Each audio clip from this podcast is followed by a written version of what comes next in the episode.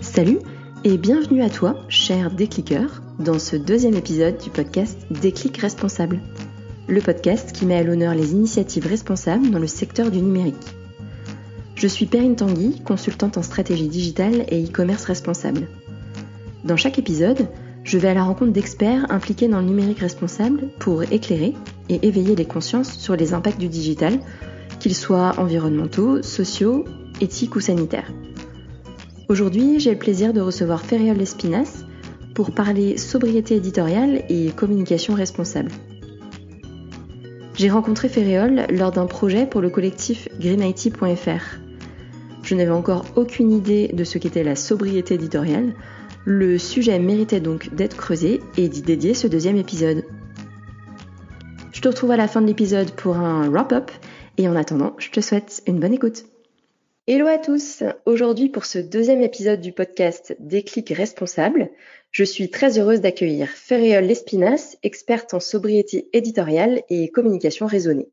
Bonjour Ferréol Bonjour Perrine est-ce que tu peux te présenter en quelques mots?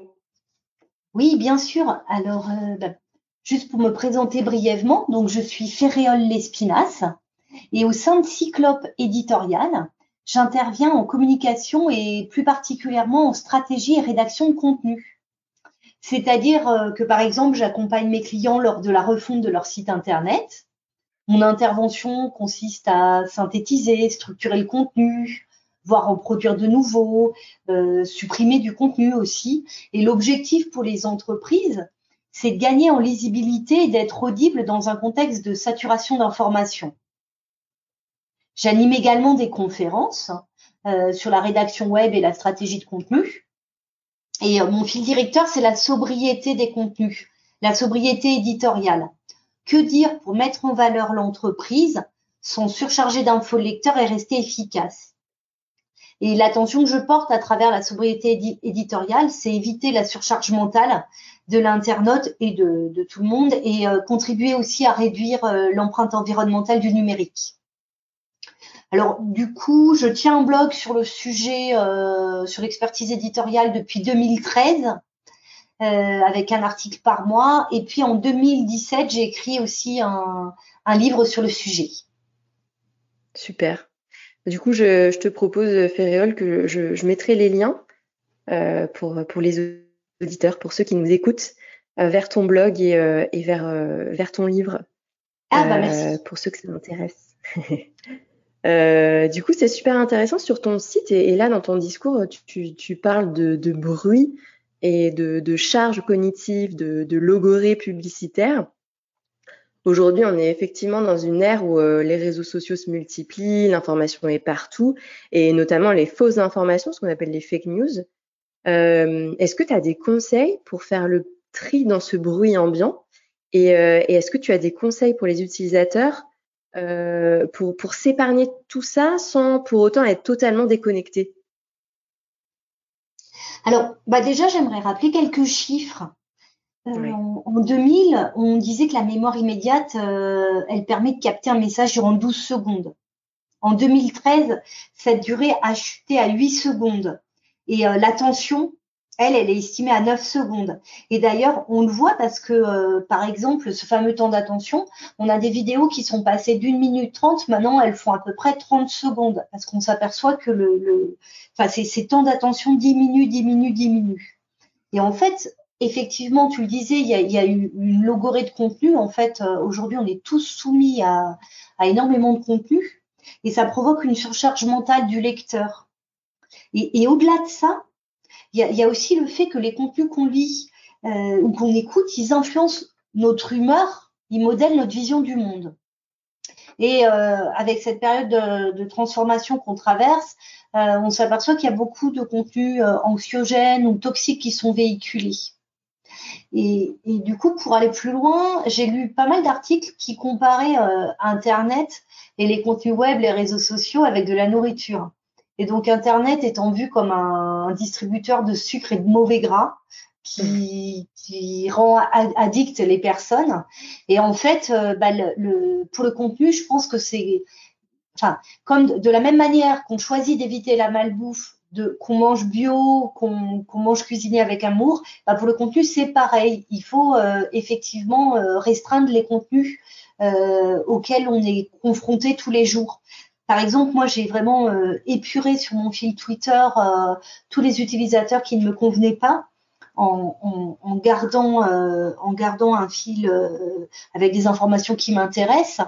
Et puis après, au-delà de ça, quand tu, tu, tu parlais de, de, quelques conseils, bah, sur le, moi c'est vrai que maintenant j'évite de suivre les informations trop à chaud parce que je trouve qu'il y a beaucoup d'émotionnel, beaucoup de beaucoup d'hérésies qui parfois euh, se passent. Je, je lis régulièrement la newsletter de reporters J'écoute par exemple des podcasts comme Sismic qui donnent une vision de l'actualité avec une conscience élargie. Et puis sinon, après, je préfère être abonné à des revues papier parce qu'en fait, ça permet d'avoir les nouvelles, mais avec un temps de recul. Et euh, je, je, préfère en fait ne pas euh, garder ce temps de recul en, en, en prenant en fait de l'information. Alors effectivement, euh, tu disais comment faire pour pas être déconnecté. Ben moi, j'ai vraiment choisi de de, me préserver en fait de ce flot de nouvelles parce que je trouve qu'il affecte notre discernement. Donc effectivement, je peux avoir trois jours de retard pour avoir une info, mais je préfère avoir ces trois jours de retard et puis essayer d'appréhender l'information avec plus de recul. C'est sûr qu'aujourd'hui, euh, l'information, on l'a euh, dans la minute presque sur Twitter. Enfin, c'est, ça va super vite, quoi. Ouais.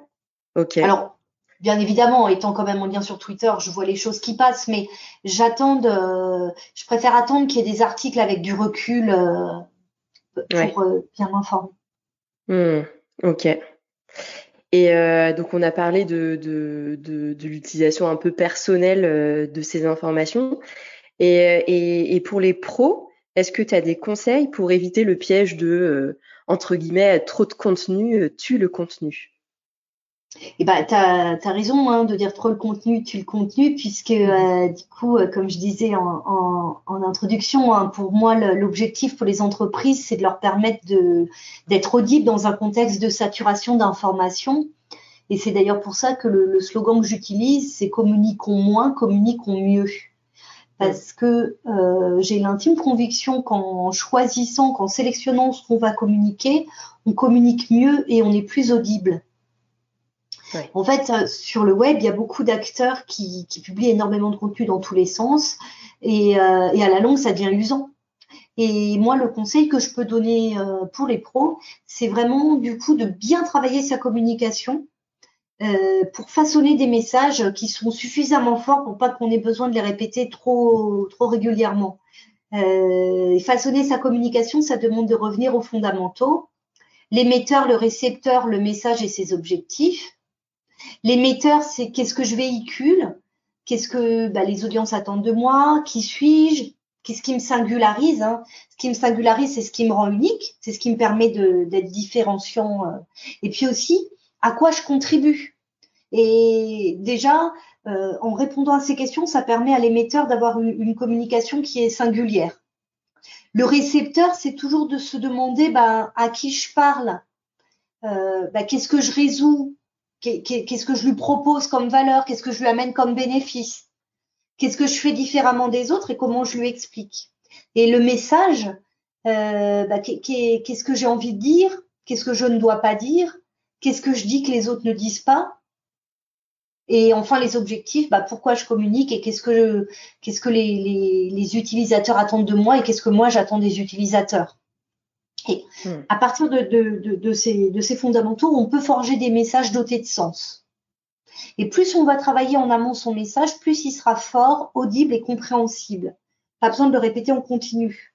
Alors sur mon blog, j'ai euh, diffusé un article sur justement euh, comment euh, structurer un pitch authentique. on, vous donnera le lien. Et, je rappelle aussi qu'il faut vraiment avoir en tête que un contenu efficace, s'il est bien structuré, il nécessite peu d'énergie du producteur de contenu qui doit le façonner, mais aussi peu d'énergie du lecteur qui va se l'approprier. Hmm. Ok, super intéressant. Ouais, donc c'est des, des, questions euh, qu'il faut se poser absolument. et, qu'on a tendance à oublier, qui sont pourtant basiques finalement. Oui, parce qu'en fait, souvent le contenu, on le voit comme étant une finalité. Et en hmm. fait, euh, alors bien, euh, bien évidemment, le, contenu est une finalité, mais, mais, mais avant d'aboutir à ce texte, il y a, y a, tout ce passage, tout ce chemin qui, qui nécessite d'aller interroger les fondamentaux. Et euh, bien souvent, on oublie ce chemin. C'est pour ça que je disais, on, on, voit le texte comme produit fini au lieu de penser à tout le chemin qui amène à ce produit fini. Hmm. Ok. Et, et, justement, il y a une question. Euh qui, doit souvent être posée euh, par les professionnels quand on parle de contenu euh, et, quand on pense au référencement naturel. Euh, parce qu'on sait que le contenu est clé aux yeux de Google. Donc la, question c'est est-ce que cette sobriété, elle, elle, ne fait pas peur aux professionnels par rapport justement au, SEO, au référencement naturel? Alors, il faut savoir que la sobriété en général, et ça je me suis aperçue quand on parle du mot sobriété, en général ça fait peur parce que quand on pense à sobriété, on a l'impression que c'est le manque, que c'est la pénurie, que c'est le moins. Or, la sobriété, pour moi, c'est vraiment le côté, euh, la, sobriété, c'est gage d'efficacité, de performance. Ça, on ne va pas s'épuiser comme un petit roquet qui aboie partout dans tous les sens. On va juste puisqu'on s'appuie sur les fondamentaux que j'ai cités précédemment, on va vraiment structurer euh, une stratégie de contenu pérenne, euh, sobre effectivement, mais parce qu'elle est parce qu'elle forte, elle n'aura pas besoin de, s'éparpiller dans tous les sens. Et, donc, euh, au contraire, la, sobriété, elle n'exclut pas le référencement, puisque on va travailler des messages qui vont être riches, fouillés, à haute valeur ajoutée. Bien évidemment, il faudra les, euh, écrire pour le référencement en suivant les règles. Mais du coup, tous ces contenus de fond qui n'ont pas de date d'expiration, on pourra les enrichir régulièrement et du coup, on pourra capitaliser à long terme et donc répondre au mieux à l'intention de recherche. Donc, c'est vraiment pas du tout euh, en, contradiction avec le référencement. Au contraire, on va servir un référencement sur la longueur. Moi, il y a certains articles que j'ai qui sont vraiment euh, extrêmement vus parce que je les travaille depuis le, début de l'ouverture de mon blog. Euh, un article que j'écris sur la charte éditoriale que je mets à jour tous les ans. C'est vraiment un article qui, euh, un article de fond que, je remets à jour et du coup qui est constamment enrichi et qui est vraiment très bien positionné dans mon site. Ok, ouais, c'est intéressant. Ok, donc euh, écrire moins n'est pas indissociable de la performance, tu le confirmes. Voilà. c'est écrire mieux en fait. Ouais, c'est ça. Ouais. C'est ouais, pas tant écrire moins, mais c'est surtout écrire mieux. Ok, très bien. Euh, on arrive à mes petites questions euh, fil rouge. Euh, quel usage fais-tu du, du numérique au quotidien? Alors au quotidien, bah, j'ai un usage bureautique normal. Euh, notons juste que sur mon téléphone, j'ai enlevé tout ce qui concerne les réseaux sociaux et, les, et le mail professionnel. En fait, l'idée, c'était euh, ne pas m'infliger une, une charge mentale que je décris par ailleurs. Et euh, sincèrement, ça ne me coince pas du tout pour le boulot et euh, ça me permet de, de, de, de garder l'esprit alerte pour des tas d'idées et de et des pour la créativité. Et, euh, et du coup, alors, au quotidien, quand je travaille, j'ai un usage bureautique normal. J'utilise beaucoup Google parce que c'est mon outil favori pour faire des mind maps, pour écrire et pour tous mes projets. J'utilise aussi Trello qui me permet d'organiser mes projets et Crisco qui est euh, un site que j'adore utiliser pour, euh, trouver des synonymes, euh, avec Antidote, qui me permet aussi du coup de vérifier que je ne fais pas de coquilles dans mes textes, qui là est, Antidote, c'est un, logiciel inclus dans, Word qui permet de détecter les fautes d'orthographe et autres coquilles. Hmm. Ok, cool. C'est des, des, des bons tips, ça. je note tout ça. Ok. Et euh, est-ce que tu as, bon, j'imagine que oui, mais est-ce que tu as déjà adopté des gestes de sobriété numérique, euh, que ce soit à titre personnel comme professionnel? Alors effectivement, en termes de sobriété numérique, euh, bah déjà la, première chose c'est que je n'ai pas de Wi-Fi chez moi, je travaille en filaire. Donc ça c'est un premier choix d'avantage pour préserver la santé. Ensuite, euh, pour tout ce qui concerne la sobriété numérique, j'ai opéré en, en, en, deux temps et depuis quelques, quelques années. j'ai quitté euh, mon hébergeur OVH pour aller sur Infomaniac. Donc ça, c'est pour mon site web. Et Infomaniac, je l'utilise euh, aussi pour le drive euh, de, de, mes dossiers, pour l'agenda, la gestion de mes contacts et pour l'outil de transfert. Et l'avantage que présente Infomaniac, c'est qu'il y a davantage de sécurité, des data centers écologiques, une politique RSE qui est, qui est intéressante, et surtout qu'il y a une protection des données et une protection des contacts qu'on n'a pas sur Google et sur, sur, sur les, les outils gratuits. J'utilise également, euh, au lieu de Google Analytics qui récupère toutes les données, J'utilise Matomo. Comme ça, je n'ai pas besoin de cookies sur mon site et je respecte la vie privée de mes utilisateurs et pour un usage euh, qui, me convient euh, parfaitement. Ensuite, euh, j'ai aussi opéré donc une refonte de mon site en mode sobriété numérique. Alors, il y a, un article sur mon blog, je vous passerai euh, le lien euh, dans lequel j'ai tout détaillé, mais juste pour vous expliquer euh, brièvement, en fait, je suis partie de l'éco-index mis au point par le Green IT et également de GT Metrics. Et du coup, mon site est vraiment à, à, à, à changer sa performance, c'est-à-dire que j'étais en B au niveau performance, je suis passée en A. Il y avait un poids total des pages qui était de 2 MO. Euh, Aujourd'hui, la, la home, elle est à 265 KB. Et le nombre de requêtes du site, euh, qui était à 63, il est passé à 31. Donc hmm. euh, voilà, les chiffres parlent d'eux-mêmes, mais juste pour vous expliquer ce que j'ai fait, c'est que j'ai revu le parcours utilisateur pour le simplifier. Donc comme ça, l'utilisateur euh, se, se, et, arrive plus directement au but. J'ai aussi supprimé toutes les fonctionnalités inutiles de mon site comme les carousels, les animations. Euh, il faut savoir que WordPress charge dans ses bibliothèques énormément de, euh, fonctionnalités qui ne sont pas utiles. Donc toutes celles-là, en fait, je les ai identifiées et je les ai euh, enlevées. Et pour ce qui concerne les vidéos aussi, en fait, il faut savoir que quand on charge une vidéo avec un code embed, eh ben, c'est toute l'artillerie YouTube qui est chargée dès qu'on clique sur la page où est la vidéo, alors même que peut-être l'internaute ne veut pas aller sur votre vidéo. Donc ce que j'ai fait, c'est que j'ai enlevé les vidéos, j'ai mis des photos et quand on clique sur la photo, il y a un pop-up qui s'ouvre avec accès à la vidéo. Donc ça a vraiment permis de faire euh, baisser le, poids de mon site et euh, avec davantage de performance. Ok, super. Ouais. Donc du coup, il y a tous les chiffres euh, euh, et le mode d'emploi aussi pour ceux qui sont intéressés dans l'article euh, dont je vous passerai le lien. Ok, c'est top. Mais c'est une, bonne introduction à, l'éco-conception qui fera sûrement l'objet d'un épisode. Donc super, c'est bien d'avoir un peu des, points très concrets qui peuvent bah, justement amener à avoir un site plus sobre et plus performant finalement parce que temps de chargement de page, c'est quand même hyper important et, et pour euh, l'environnement, mais aussi pour euh, l'expérience utilisateur. Donc, euh, donc trop cool. Et, et du coup, d'un point de vue perso, tu disais donc tu tu, tu pas le Wi-Fi et tu travailles en filaire. Il y a, a d'autres petites choses que tu as mis en place? Oui, après j'essaye, enfin là je suis assez contente d'avoir réussi à, j'avais peur d'un manque, mais d'avoir réussi à enlever toutes les applis, comme je disais, euh, sur euh, mon site internet pour euh, être arrêter arrêter la dépendance en fait à, tous ces outils qui, bah, qui effectivement ouais nous rendent assez dépendants du téléphone en fait. Je pense que hmm c'est aussi des bonnes pratiques. J'ai d'ailleurs euh, enlevé WhatsApp de mon téléphone, mais ça, il y a déjà plus d'un an. Et en fait, c'est vraiment très agréable parce que ça évite d'avoir une surcharge mentale euh, trop importante. Et il n'y a pas de problème, on ne perd pas le lien avec les gens avec lesquels on doit le garder. Quoi. Ouais, Je veux dire que c'est possible de vivre et d'avoir une vie sociale normale sans WhatsApp.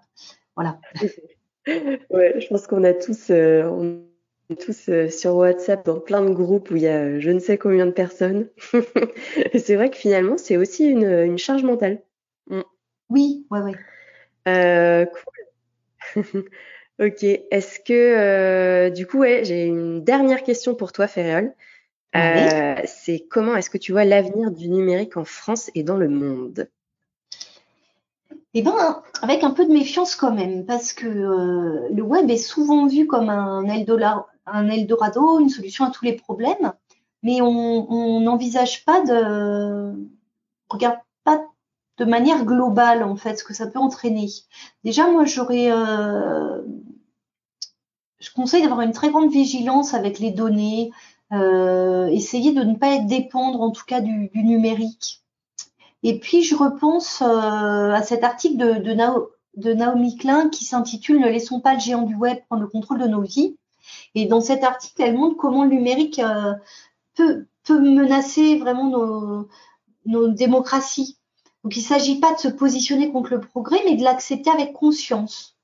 Et tout dématérialiser et passer au sans contact, c'est pas non plus la solution.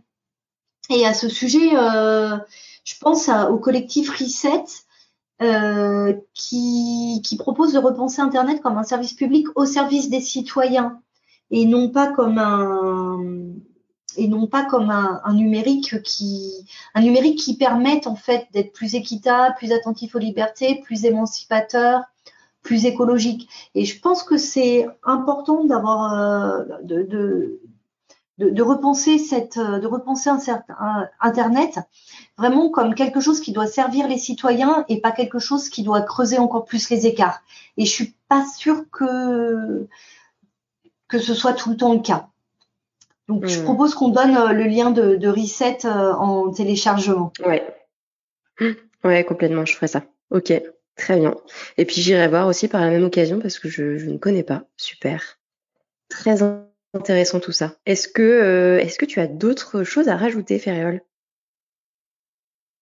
Non, pas du tout. En tout cas, merci de m'avoir donné la parole sur ce, sur ce podcast. Et puis, en tout cas, moi, j'ai hâte de, d'écouter euh, les différentes émissions que tu, que tu partages pour avancer sur cette euh, problématique, en fait, du, du enfin, pas, enfin, sur cette thématique, pardon, du numérique responsable, euh, dans lequel il y, a, encore beaucoup de choses à faire de tous côtés. Et en tout cas, moi, c'est, c'est, c'est une thématique dans laquelle je suis heureuse de pouvoir, à laquelle je suis heureuse de pouvoir contribuer.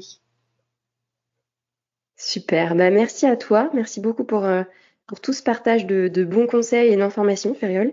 Je te souhaite plein de bonnes choses pour la sensibilisation à la sobriété éditoriale et pour le développement de ton activité de conseil au sein de Cyclope. Et à très bientôt. À très bientôt, merci beaucoup. Salut Feriol. Salut. J'espère que ce deuxième épisode t'a plu. Personnellement, il m'a donné quelques clés pour réduire le bruit ambiant du moment avec cette crise que nous traversons. Rendez-vous sur le site de Ferriol cyclope-éditorial.fr pour en savoir plus sur la sobriété éditoriale. Je te partage les liens dont on parle dans l'épisode dans la description. D'autres épisodes de ce podcast arrivent bientôt avec des sujets tout aussi passionnants. Pour te tenir au courant, n'hésite pas à me retrouver sur LinkedIn. Si cet épisode t'a plu, n'hésite pas à le partager et à mettre 5 jolies petites étoiles sur Apple Podcasts. Je te souhaite de passer une belle journée. N'oublie pas d'adopter des gestes simples de sobriété éditoriale comme questionner l'utilité de ton prochain post sur les réseaux sociaux. La planète et ta vie privée t'en remercieront. À très vite, chers décliqueurs.